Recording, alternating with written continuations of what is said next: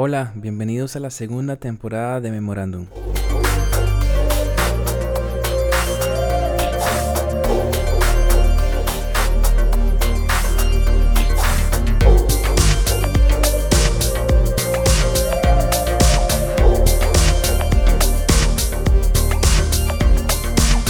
Hola, soy Pablo Lecayo. Este es el episodio número 4 de la segunda temporada de Memorandum. Y hoy tengo invitado a Benny Martínez, guitarrista de Cristín Di Clario, Tercer Cielo y un montón de artistas más cristianos. Benny, muchísimas gracias. Muchísimas gracias, Pablo, por, por la invitación y la oportunidad que me das de estar aquí contigo. Benny, contanos un poquito, así un resumen, quién sos, eh, bueno, soy Benny Martínez. guitarrista, guitarrista de profesión, pero cuando no estoy de gira soy padre, soy esposo, hermano, hijo, una vida normal realmente, pero realmente si quieres que te diga quién soy, realmente he sido un joven apasionado por Dios desde, desde muy niño, eh, ah, soñador eh, creyendo que lo que el Señor eh, algún día puso en mi corazón, eh, creía todo el tiempo que eso que el Señor puso en mi corazón iba a ser posible, sin importar las circunstancias en las cuales yo me encontraba. En, en, cualquier momento de mi vida, siempre he creído que eso que el Señor depositó en mi corazón algún día en mi vida iba a ser posible a través de Él. Y, y realmente, you know, ah, sobre todas las cosas, me considero un hijo de Dios, siervo de Dios, y, que estoy aquí para servir, eh, antes que todo. Claro. Así de sencillo. Claro, ese es el resumen de vida, básicamente. Y contanos un poco cómo fue que iniciaste con la guitarra. Eh, ¿Cómo fue ese inicio? ¿Cómo, ¿Cómo llegaste a tocar guitarra? ¿O si, o si tocabas otro instrumento antes? O si no te gustaba para nada la música. la música siempre para mí, no sé, desde niño crecí en un lugar cristiano, mis abuelos pastores. Eh, como uno dice, nací en la iglesia, así todo el tiempo rodeado, you know, eh, de personas en la iglesia, rodeado en el ministerio y todo eso, pero mis tíos son músicos, uno ambos tocaban drums, tocaban teclado, uno era un poquito más virtuoso, tocaba guitarra, tocaba bajo, tocaba, you know. Um, y, y realmente todo el tiempo me mantuve, you know, rodeado de ellos, inspirados por mis tíos que eran músicos. Eh, mi, mi, abuelo también era músico en la iglesia cuando inició el ministerio y no había músicos de igual manera. Entonces, como te digo, ellos fueron una inspiración e influencia para mí. Ah, pero eh, la música no nació desde que yo era niño, o sea, yo cantaba desde que era niño en la iglesia, ah, pero no fue hasta que tuve 17 años. Eh, todo ese tiempo desde que era bien niño, adolescente, quería tocar el piano, pero no encontraba la oportunidad de un profesor que me pudiera enseñar. No sé, había una cierta limitación. Pero en ese tiempo aprendí a tocar un poquito los drums. O un poquito, realmente no era muy virtuoso. Eh, era siempre tocaba el groove o, el ritmo de cual sea la canción en la iglesia y ya. Y pero realmente eh, eso eso era mi instrumento. me consideraba músico sí y no. Ah, pero había una cierta pasión, eh, un cierto sueño detrás de todo eso y no fue hasta que tenía 16, 17 años, 17 años, sí, que realmente a los 15 me regalaron, me regalaron mi primera guitarra. Eh, pero realmente la tenía ahí. Me sabía dos o tres acordes, re mayor, la, pero nunca fue nada en serio. Sino fue hasta los 17 años que realmente dije, ok, voy a aprender a tocar guitarra. Recuerdo que teníamos una banda eh, que se llamaba Straight to Heaven. Era una banda de rock y, y, ya tú sabes, entonces eh, estábamos haciendo algo y el guitarrista se fue. Entonces ahí yo me vi obligado a tomar la guitarra. Y recuerdo que ya tenía 16, 17 años. Y ahí fue que inicié um, con el instrumento. Y realmente me sentía un poquito frustrado porque decía, wow, para mí es muy tarde ya comenzar ahora en la guitarra. Pero así fue que inició ah, eh, la pasión por, por el instrumento de la guitarra o, o en sí la música. que realmente me vi forzado. ¿Y qué pasó, qué pasó con, con la batería? O sea, la dejaste ahí Realmente, eh, realmente recuerdo que, ¿cómo te digo? Estaba aprendiendo los drums, pero profundamente, nunca entré en profundo con los drums, ¿tú me entiendes? con, Nunca, nunca me vi así como un drummer porque realmente tenía una cierta pasión por, era, era realmente por el bajo. Pero recuerdo que mi abuela me dijo, eh, bueno, sería bueno que, que aprendas a tocar guitarra primero. Y así vas a tener mucho más conocimiento en el bajo. Y así fue, por eso fue que me regalaron la guitarra. Yo quería ser bajista, pero una vez comencé a tocar la guitarra en, eh, con la banda que teníamos. Eh, recuerdo que mi primera vez fue un desastre tocando la guitarra. O sea, un pleno desastre. Te digo que ese día yo quería renunciar a la guitarra y dije, no, esto no es para mí. Te lo digo de todo corazón. Esto no es para mí. Yo, por eso yo creo que no siempre la primera impresión que tienes al tratar algo significa que se vaya a ser eh, eh, el resultado de, lo que vayas a hacer. O del destino que vayas a tener en algo, eh, mejor dicho. ¿Entiendes? Entonces, para mí fue un puro desastre. Y, pero una vez entré en la guitarra, realmente me olvidé de, los demás instrumentos. y, y, en ese momento, o sea, en el momento que ya ahora sí estás tocando guitarra en tu iglesia, ¿qué pensabas? O sea, ¿qué dimensionabas? ¿Lo, lo veías como algo grande? ¿O veías, no, me gusta la guitarra y, como para tocar los domingos en la iglesia y y de vez en cuando, o sea, te, te imaginaste como lo, lo, que has podido hacer al día de hoy. ¿Imaginabas eso? Fíjate que, fíjate que nunca, nunca lo imaginé. Te lo digo de todo corazón que nunca lo imaginé. Yo sí recuerdo, recuerdo poner música de Marcus Witt. Poner poder y soñar.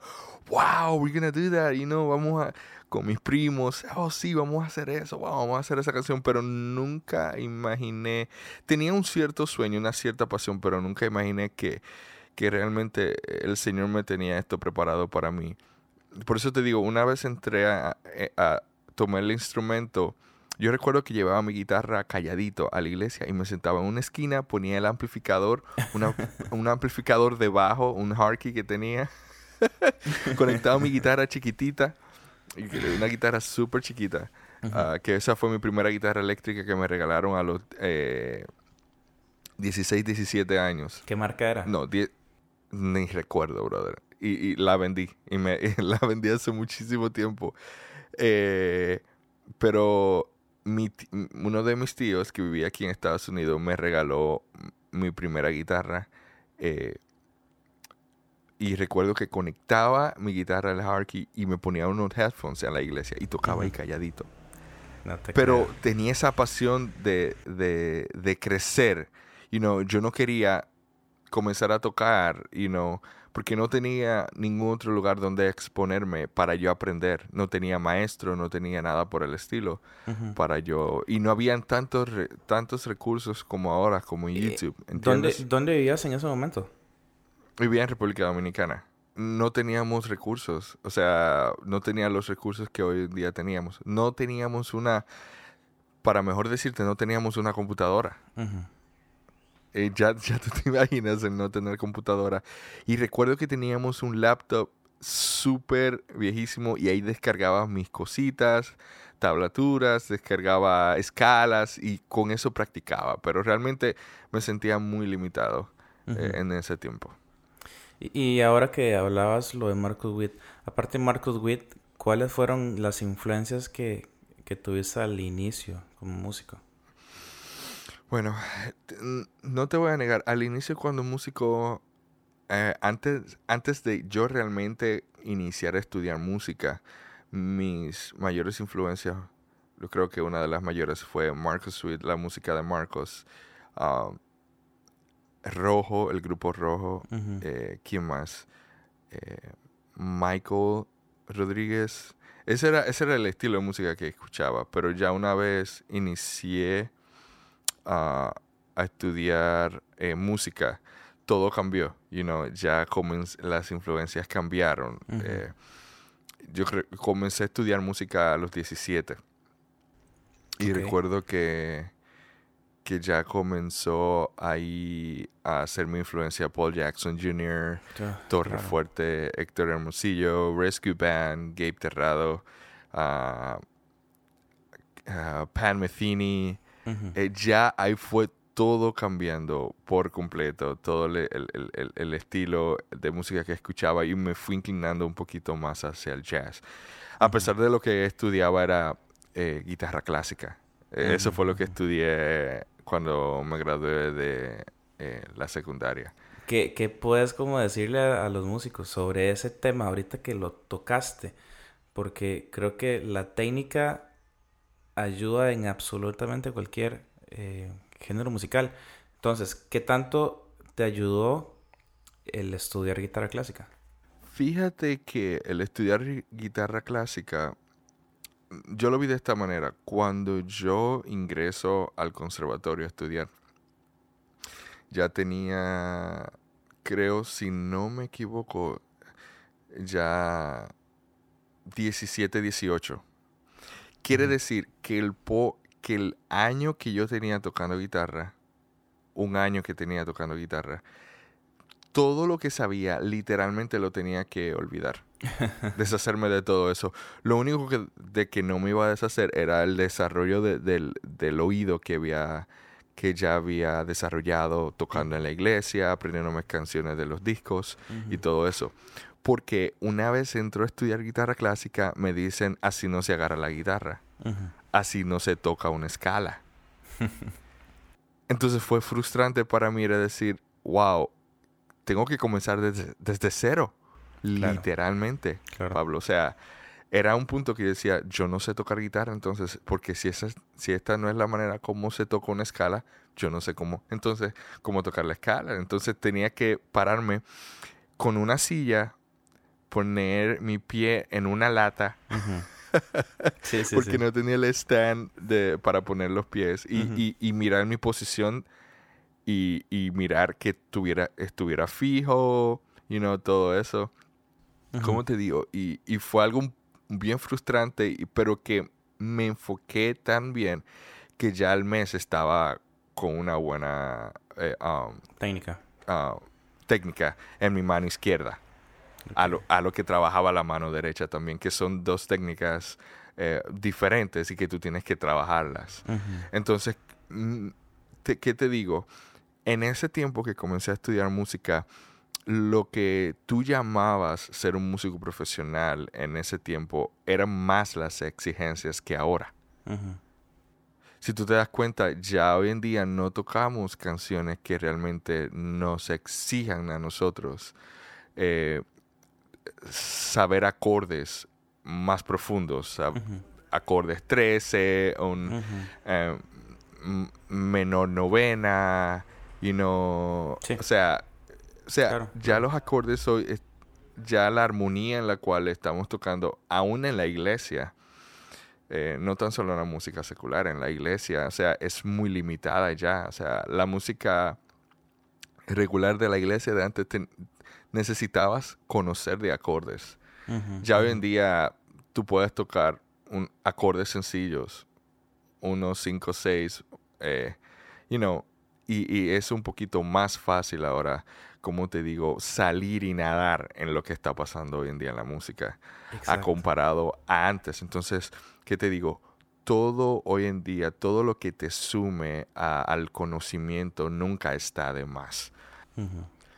Ok, ¿qué quiero decir con eso? Que cualquier eh, conocimiento que te sume a ti cómo mejorar en tu instrumento, cómo hacerlo correctamente, eh, te va a ayudar. Ah, si realmente no tienes buena técnica, no sabrás cómo moverte correctamente en el instrumento. Es como, la técnica es como cuando te enseñan a caminar. Si tú no sabes caminar correctamente, cuando quieres correr, te vas a caer, vas a tropezar. Entonces yo creo que hoy en día no nos sentimos, o sea, la música no nos exige estudiar eh, desde un punto de vista más profundo, porque la música está muy simple, pero mientras más conocimiento tengas, más fácil va a ser entender cualquier género musical. Ahora que, que hablabas sobre las influencias que, que, tenías como Paul Jackson Jr., me ponía a pensar en, en, en, Ron Kenoli, que para mí fue como, como la banda oh, wow, sí. que realmente me, me voló la cabeza. Eh, no, no, es como, no es como comparación, pero ¿qué, qué diferencia sentías entre, entre la música que empezaste a escuchar comparado con lo que el mercado ofrecía en ese momento con, con la música eh, cristiana. A nivel musical, digamos, a nivel de, de lenguaje, ¿qué, ¿qué, sentiste como diferente o, qué, qué, qué, diferencia pudiste ver en esas dos vertientes diferentes de música?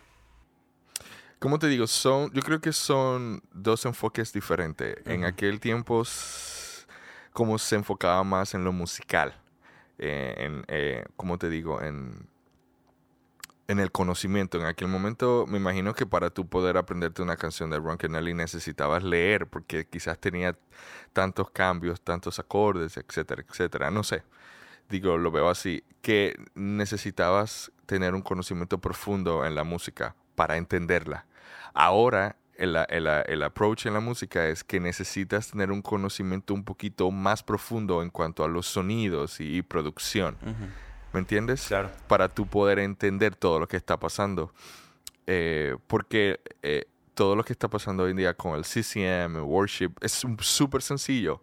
Ahora bien, donde se convierte en lo complicado es cuando tú vas a tocar una parte sencilla, pero no sabes cómo lograr el tono correcto para que suene exactamente como está en el disco. ¿Entiendes? A diferencia de aquel tiempo, aquel tiempo tú te, decían, ok, la canción está en, en, sol mayor. Te podían decir los acordes y todo eso. Y habría una manera más fácil como tú podías ir a, eh, a través de la canción sin saberte la canción totalmente y enfocarte más en tocar uh, como te digo, líneas y todo eso. Una especie de como hacer un jam en una canción. Sí, sí, sí. Uh, pero ahora es un poquito más exigente. Ahora, en cuanto en el sentido de que necesitas tocar partes. ¿Me entiendes? Claro, claro. Eh, específicas. O sea, es como si no tocas la parte de los teclados o las partes de guitarra, no te, no te sabes la canción porque no necesariamente vas a tocar acordes, vas a tocar algunas líneas, algunos motivos que definen la canción. ¿Entiendes? Entonces, en aquel tiempo te exigía más tocar acordes, cambios, etcétera, etcétera. Ahora te exigen más de tocar partes específicas. Ahora que, ahora que hablaba sobre, sobre que en este periodo que estamos viviendo es más el asunto del sonido o del tono que tengo. ¿Cómo fue ese descubrimiento en tu sonido? O sea, ¿cómo llegaste a entender o cuál fue el proceso que llevaste para poder tener el sonido que tienes ahorita? Eh, a partir de desde que empezaste a tocar guitarra, ¿qué, ¿qué, cambios empezaste a hacer para poder desarrollar el sonido que tienes ahorita? A nivel ya meramente guitarrístico eh, del tono que, que usas. Fíjate que eh, algo que me desarrolló, que me, me, ayudó a desarrollar el tono es el, el, el feedback o el consejo de, ingenieros de ingenieros de sonido, etcétera, etcétera. Ya cuando fui a tocar en vivo.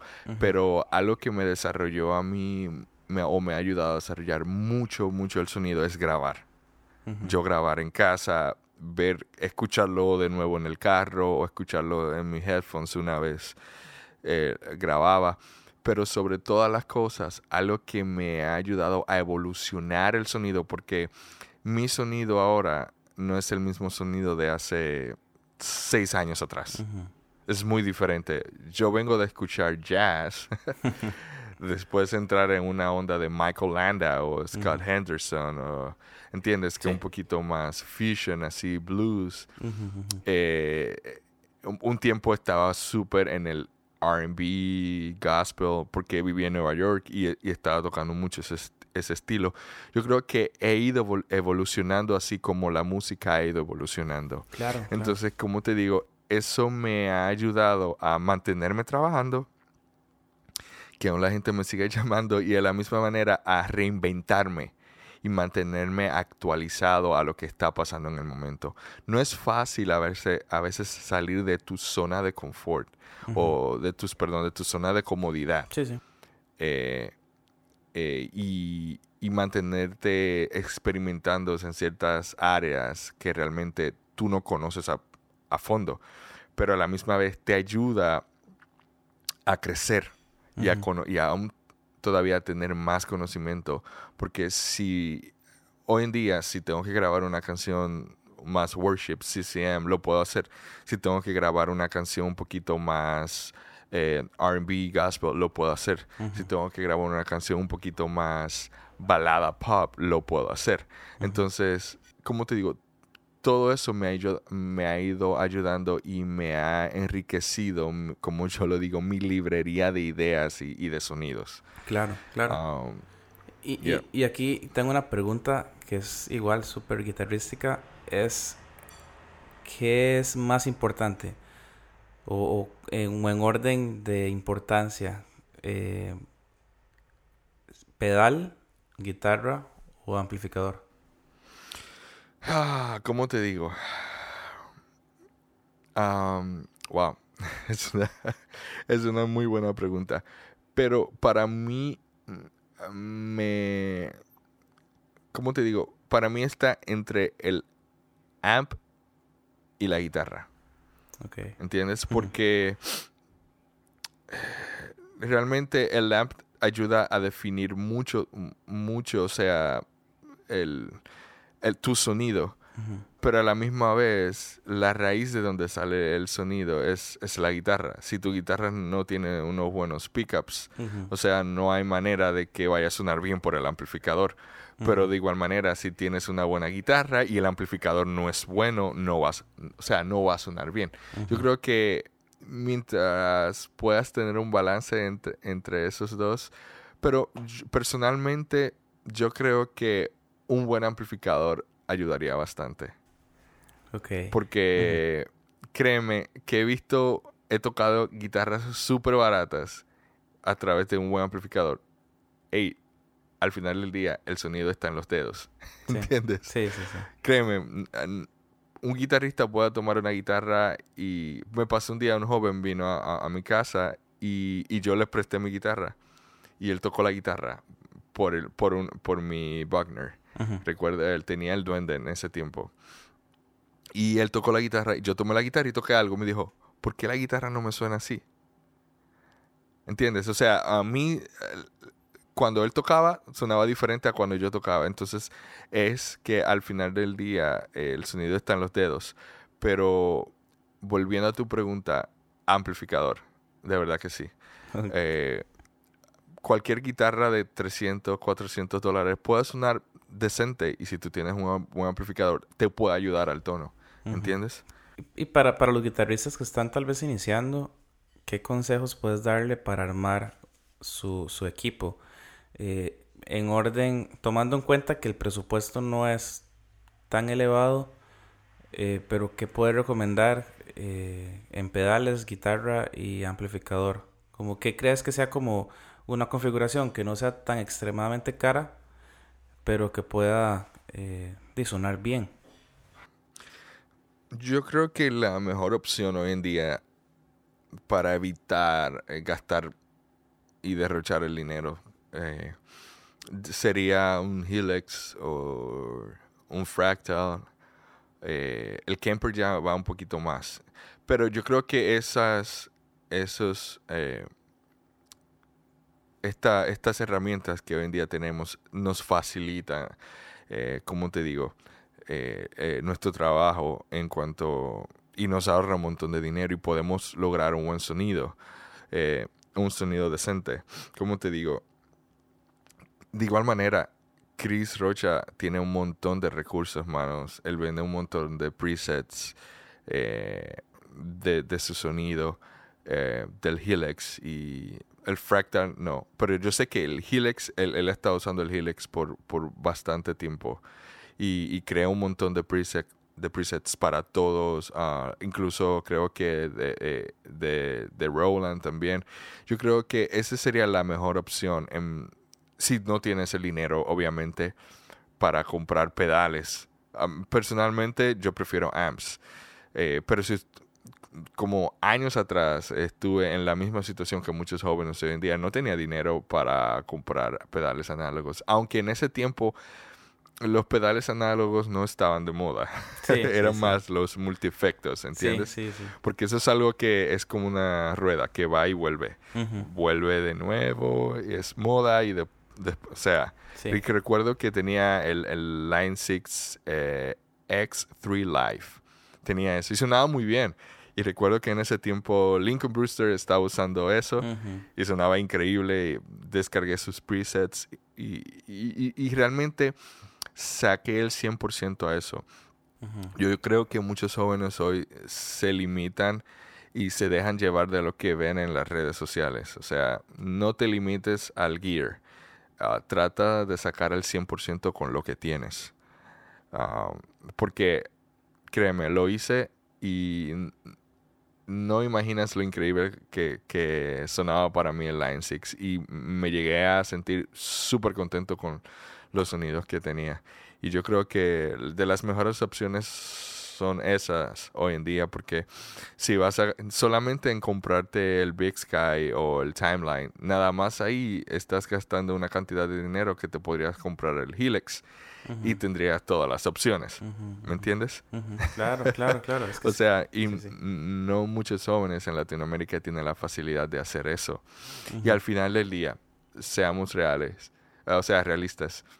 Um, cree, o sea, es necesario gastar una cantidad X así de dinero para solamente tocar en la iglesia. Ahora, si eres un músico que estás dedicado a lo profesional, es diferente. Hay una, hay un cierto de, hay un cierto tipo de exigencias diferentes para ti, porque estás compitiendo con otros músicos y necesitas tener un estándar de calidad. Pero si realmente, y no estoy diciendo con esto que vayamos a limitar las cosas que vayamos a hacer para Dios. No, no, o sea, ser realista de, de que tu familia no se ve afectada, eh, tus finanzas no se ve afectada por simplemente ser parte del montón. Porque todo el mundo está usando eso. Exacto. Eh, es, es, es, ser bueno, es ser un buen administrador de los recursos que Dios nos da. Eh, si realmente vas a estar tocando en la iglesia, primero, vas a ser más fácil para ti tener un Helix o un Fractal o si puedes un Kemper, que está increíble también. Hacer eso porque no vas a necesitar amplificador. ¿Entiendes? Ya puede ir directo al, al PA o, al, al, front of house y, y, vas a sonar bien. You know, hay más control. Y quizás si tu iglesia es pequeña también, es mucho más fácil de cómo, cómo vas a poder tener un, un amplificador de la manera como nosotros lo, lo, utilizamos, ¿entiendes? o sea, creo que esa es la mejor opción.